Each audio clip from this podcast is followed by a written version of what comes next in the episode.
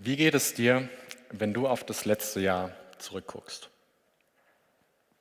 War es auch für dich ein besonderes Jahr, weil eine Hochzeit anstand, ein Kind vielleicht geboren wurde oder auf der Arbeit, in der Ausbildung ein neuer Meilenstein erreicht war? Oder war es ein Jahr, in dem du dir endlich einen langen, ersehnten und gehegten Traum erfüllen konntest? Oder sitzt du hier und es ist genau das Gegenteil der Fall. Und du bist eigentlich nur dankbar, dass dieses vergangene Jahr jetzt endlich vorbei ist. Ein Weg, den du gehen wolltest, war vielleicht versperrt oder ein Traum ist zerplatzt oder vielleicht hieß es sogar Abschied nehmen von einer Person, die dir besonders wichtig war. Oder du sitzt hier und hattest noch gar nicht Zeit, darüber nachzudenken, wie das vergangene Jahr überhaupt war. Zwischen neuen Regelungen auf der Arbeit, in der Schule, im Kindergarten ähm, oder dem Weihnachtsstress, der jetzt zurückliegt, sitzt du hier und merkst, ich weiß noch gar nicht so, wie ich dieses letzte Jahr bewerte. Der Jahresabschluss ist immer ein guter Zeitpunkt, um zurückzugucken. Und das haben wir auch vorhin als Gemeinde getan. Und wenn ich zurückblicke und das sehe, dann werde ich dankbar. Dankbar für das, was Gott auch im letzten Jahr wieder getan hat. Aber der Jahresabschluss ist auch ein guter Moment, um nach vorne zu gucken, um darauf zu gucken, was vielleicht auch im nächsten Jahr, 2022, auf mich zukommt. Was sind die Dinge, die anstehen in den nächsten Wochen und Monaten? Was ist das, was ich mir vielleicht auch vornehme? Was ist der Weg, den ich einschlagen möchte? Aber genau diese Frage, welchen Weg möchte ich eigentlich einschlagen, ist manchmal gar nicht so einfach zu beantworten. Vor allen Dingen, so in den letzten zwei Jahren, merken wir, dass wir an vielen Stellen, wo wir gerne etwas in der Hand hätten, vielleicht gar nicht so viel in der Hand haben, wie wir es gerne haben möchten oder gedacht haben. Wenn wir gucken, wo wir vor einem Jahr standen, in Bezug auf die Pandemie, dann merken wir jetzt, okay, es ist vielleicht eine etwas andere Situation. Und wir sind vielleicht auch an der einen oder anderen Stelle ein bisschen weiter. Aber trotzdem sind es sehr ähnliche Fragen, die uns bewegen. Als Predigttext habe ich einen Vers heute, der sehr bekannt ist und sehr kurz ist. In diesem Vers gibt Jesus eine Antwort auf eine Frage von seinem Jünger Thomas, die auch eine Frage ist, die wir uns klassischerweise zu Neujahr oder Jahresbeginn äh, stellen. Ausgangssituation ist, dass Jesus mit seinen Jüngern unterwegs war. Sie hatten Gemeinschaft, sie haben zusammen gegessen. Jesus hat seinen Jüngern die Füße gewaschen. Es war ein Moment voller Harmonie, ein Moment in der Gemeinschaft mit Gott. Doch dieser Moment und die Stimmung fängt an zu kippen, als Jesus anfängt davon zu erzählen, dass er bald nicht mehr bei den Jüngern sein wird. Und ihnen sagt, ich werde vorausgehen zum Vater, um euch einen Platz zu bereiten. Es kommt eine gewisse Unruhe auf. Die Jünger verstehen nicht so ganz, was Jesus damit meint. Und so kommt es, dass, Jesus, äh, dass Thomas Jesus fragt, nachdem er ihn offenbart hat, ihr kennt den Weg dorthin, wo ich gehe, dass er sagt, Herr, wir wissen nicht, wohin du gehst.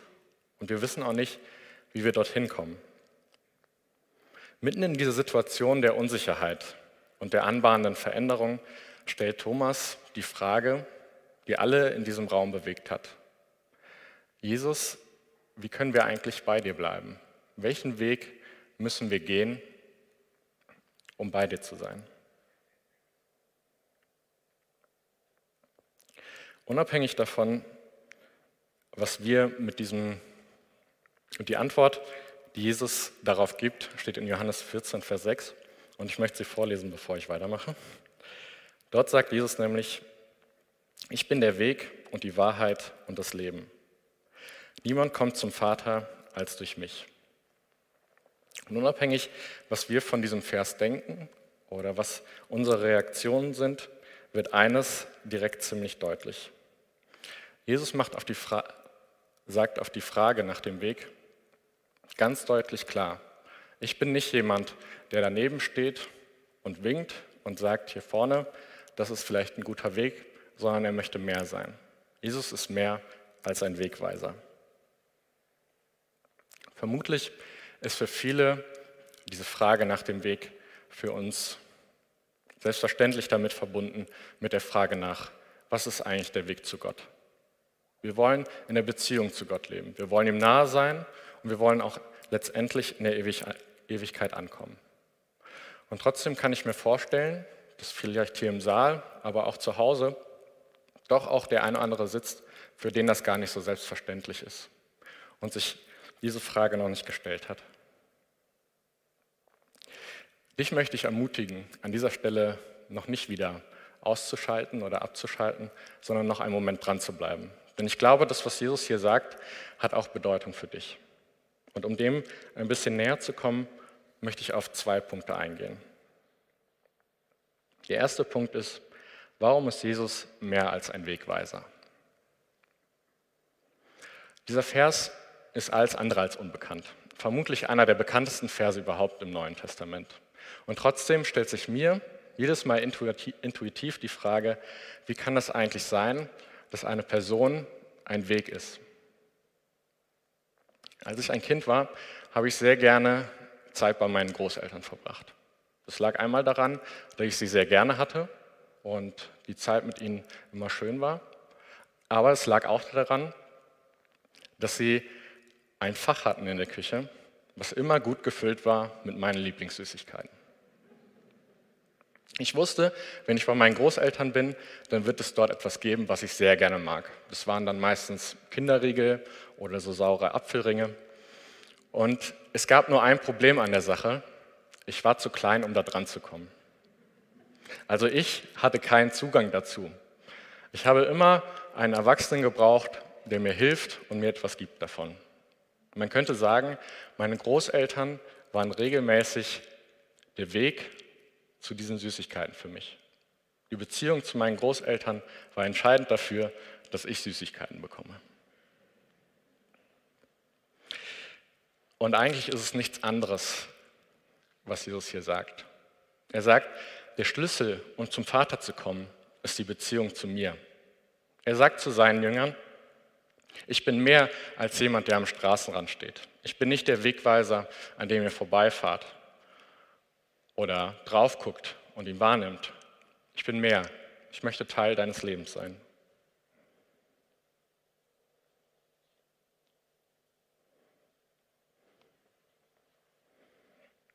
Und Jesus fährt fort und sagt, außerdem möchte ich Wahrheit sein und leben. Aus der Frage von Thomas, wir wissen nicht, wohin du gehst, woher sollen wir den Weg wissen, geht vor allen Dingen hervor, dass es Thomas um den Weg geht. Und so könnten wir die Antwort von Jesus auch ein Stück weit und die Begriffe Wahrheit und Leben als verstärkende Ergänzung zu dem Begriff des Weges verstehen.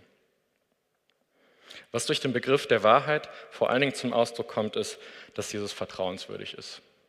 Ich glaube, das kann man auch wieder ganz gut an diesem Beziehungsaspekt verdeutlichen. Eine Person gilt als wahrhaftig oder vertrauenswürdig, wenn das, was sie sagt, eintritt und das, was, was sie sagt, sie auch verkörpert. Es ist wahr, was Jesus sagt. Es ist wahr, was er tut und deshalb wird auch wahr, was er versprochen hat. Jesus ist der Weg zum Vater, weil er vertrauenswürdig ist. Das ist eine steile Aussage. Vor allen Dingen, wenn man sich bewusst macht, dass es immer wieder Momente gibt, wo sich das alles andere als so anfühlt, dass Jesus gerade ganz nah ist. Es gibt Momente, wo wir herausgefordert sind und merken, okay, ich brauche diesen Jesus, aber wo ist er?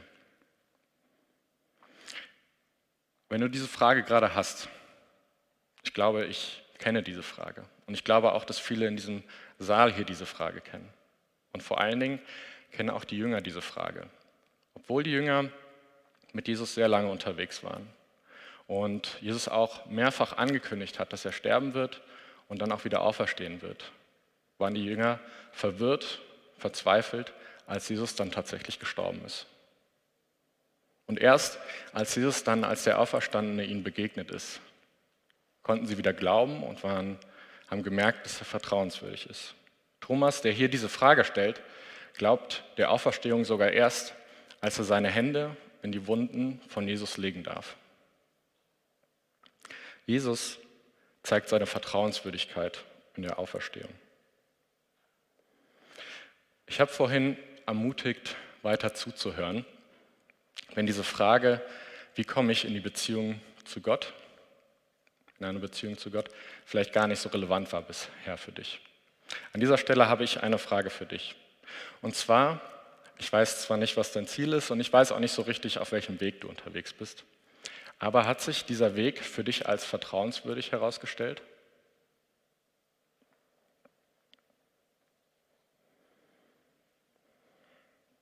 Damit kommen wir auch zur dritten Selbstaussage in diesem Vers.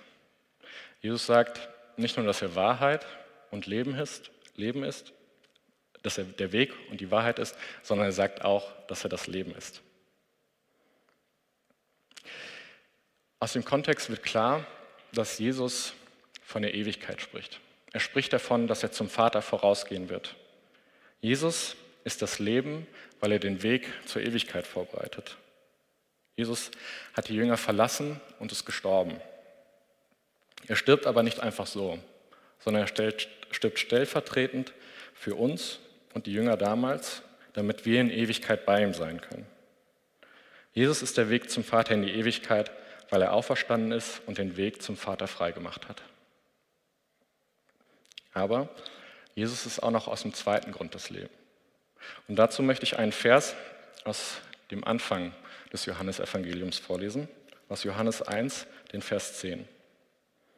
Er war in der Welt und die Welt wurde durch ihn und die Welt erkannte ihn nicht. Wenn man sich diesen Vers anguckt und genauer anguckt, diese Stelle, dann wird deutlich, mit er ist Jesus gemeint. Und in diesem Vers steckt drin, dass Jesus nicht einfach irgendwann auf die Welt gekommen ist, sondern er war schon vorher da. Er war dabei, als die Welt entstanden ist. Er hat sich das alles ausgedacht. Und das ist der zweite Grund, warum Jesus das Leben ist. Jesus weiß, wie Leben funktioniert und was es bedeutet, weil er dabei war, als sie entstanden ist und er sich das alles ausgedacht hat. Jesus sagt, ich bin der Weg, die Wahrheit und das Leben. Und ich glaube, das ist das, was wir alle brauchen. Und ich glaube auch, dass wir hier in diesem Moment alle im gleichen Boot sitzen. Unabhängig davon, wie jetzt für uns das letzte Jahr gelaufen ist, wie es im Moment läuft oder auf das, was auf uns zukommt. Und unabhängig davon, ob wir bereits in einer Beziehung mit Jesus leben oder nicht. Wir brauchen die Beziehung zu Jesus, weil er weiß, wie Leben funktioniert. wir brauchen auch die Beziehung zu Jesus, weil er vertrauenswürdig ist. Eine Beziehung zu führen heißt mehr als einfach nur Informationen übereinander zu sammeln, sondern es heißt, sich auf jemanden einzulassen und auch zuzulassen, dass der andere ein Teil von seinem Leben wird. Neujahr ist nicht nur ein guter Zeitpunkt, um zurückzugucken und auch darauf zu gucken, was vielleicht ansteht, sondern Neujahr ist auch ein guter Zeitpunkt, um genau diese Frage zu stellen. Wie sieht es eigentlich gerade aus in meiner Beziehung zu Jesus?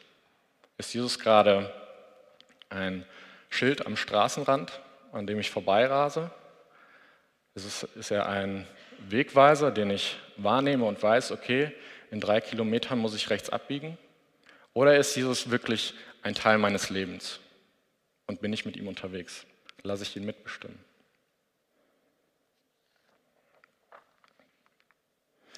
Zu Punkt 2. Trost in der Absolutheit. Für manche ist der Begriff Wahrheit an sich schon ein Stück weit eine Provokation. Wie kann jemand sagen, dass er die Wahrheit ist? Ist das nicht ein bisschen überheblich? Dabei belässt es Jesus aber nicht und setzt noch einen drauf.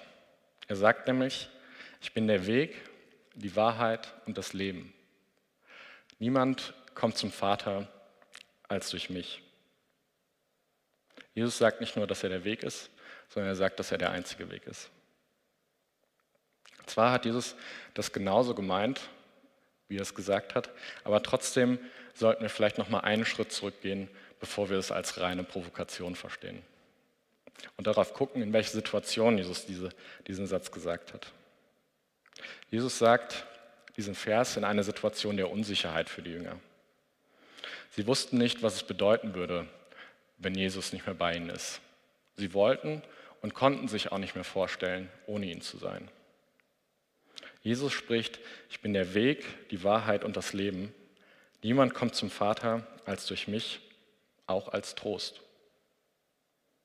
In diese Situation der Orientierungslosigkeit möchte Jesus Trost spenden und sagt eigentlich nichts anderes wie, ich bin alles, was ihr braucht. Auch wenn ich erstmal weggehe, bleibe ich das, was ihr braucht. Ihr habt das gefunden, was ihr gesucht habt. In einem Interview mit Anne gibt es eine Stelle, wo sie sagt, es gibt zwei Wege, die für mich in Ordnung gewesen wären. Einmal der Weg aus dem Krankenhaus zu meiner Familie nach Hause, in das Umfeld, was ich vermisse, aber auch der Weg zum Vater in die Ewigkeit. Diese Aussage und der Trost, der dahinter steckt, den finden wir nur, wenn wir wissen, dass der Weg, auf dem wir unterwegs sind, vertrauenswürdig ist. Und deshalb dürfen wir diese, Situation, diese Aussage auch so für uns nehmen. Wir dürfen dankbar sein für die Dinge, die schön sind, wo wir Freude dran finden. Wir dürfen aber auch in den Momenten, wo es schwierig ist und herausfordernd und verunsichernd ist, Trost darin finden, dass Jesus der Weg ist. Und trotzdem bleibt dieser Vers auch ein Stück weit kantig. Und auch wenn Jesus in diesem Satz, den er gesagt hat, nicht die Konfrontation mit anderen Religionen oder Weltanschauungen direkt vor Augen hatte, ist es schon so, dass wir nicht drum herum kommen, über diese Absolutheit nachzudenken. Vermutlich ist es sogar weniger die Herausforderung zu sagen, ich habe meine Wahrheit gefunden oder dass jemand für sich beansprucht, Wahrheit zu sein, sondern vielmehr die Absolutheit und die Vermessenheit, die wir spüren oder wahrnehmen, wenn es um Wahrheit geht und jemand sagt, es ist die einzige Wahrheit und das bin ich.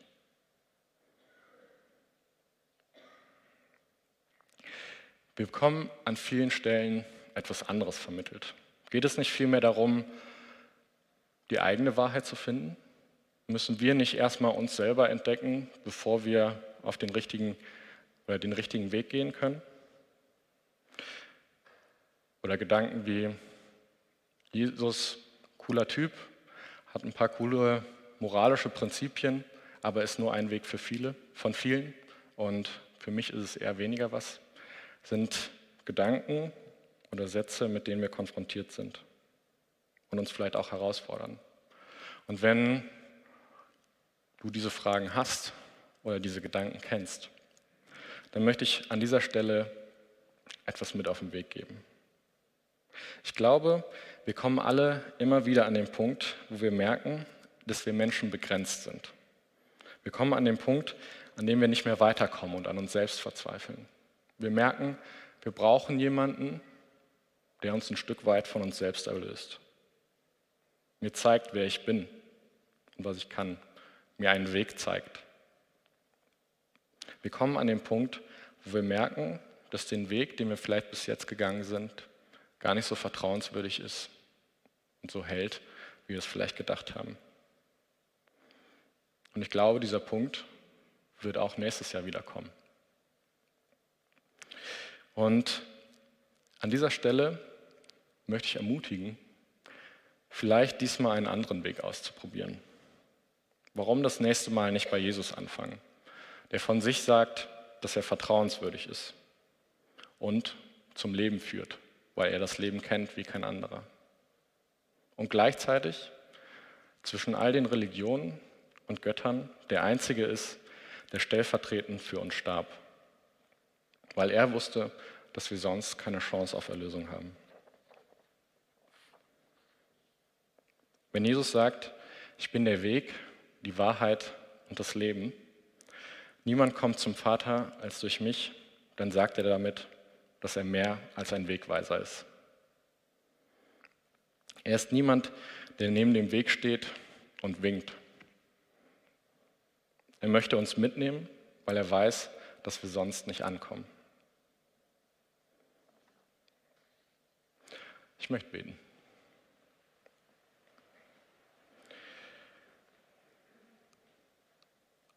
Vater, du bist ein Gott, zu dem wir kommen können und der in Momenten, wo wir auch nicht weiter wissen, du sagst, hey, ich bin da und ich bin der Weg. Ich kenne den Weg und ich weiß auch, wo es hingeht. Du bist ein Gott, der sich als vertrauenswürdig zeigt und auferstanden ist und damit gezeigt hat, dass er nicht aufzuhalten ist von den Dingen, an, die wir, an denen wir regelmäßig verzweifeln. Und du bist auch ein Gott, der immer wieder zeigt, dass er das Leben kennt und das kennt, was, was jetzt gerade dran ist und was wir brauchen. Vater, du bist jemand, der Trost spenden möchte und das auch immer wieder tut. Und dafür möchte ich dir danken. Und ich bitte dich, dass in den Situationen und das, was jetzt auf uns zukommt, wir auch immer wieder an den Punkt kommen, wo wir diesen Trost kennenlernen und sehen, dass du vertrauenswürdig bist und dass du auch weißt, was wir brauchen. Und ich bitte dich vor allen Dingen, dass in den Momenten, wo wir vielleicht eher an dir vorbeifahren, dich vielleicht auch wahrnehmen, aber trotzdem nicht anhalten, dass du uns darauf hinweist und anklopfst und immer wieder versuchst, in unser Leben zu kommen. Wir sind darauf angewiesen. Danke, dass du der Weg für uns bist und den Weg bereitet hast zu dir. Amen.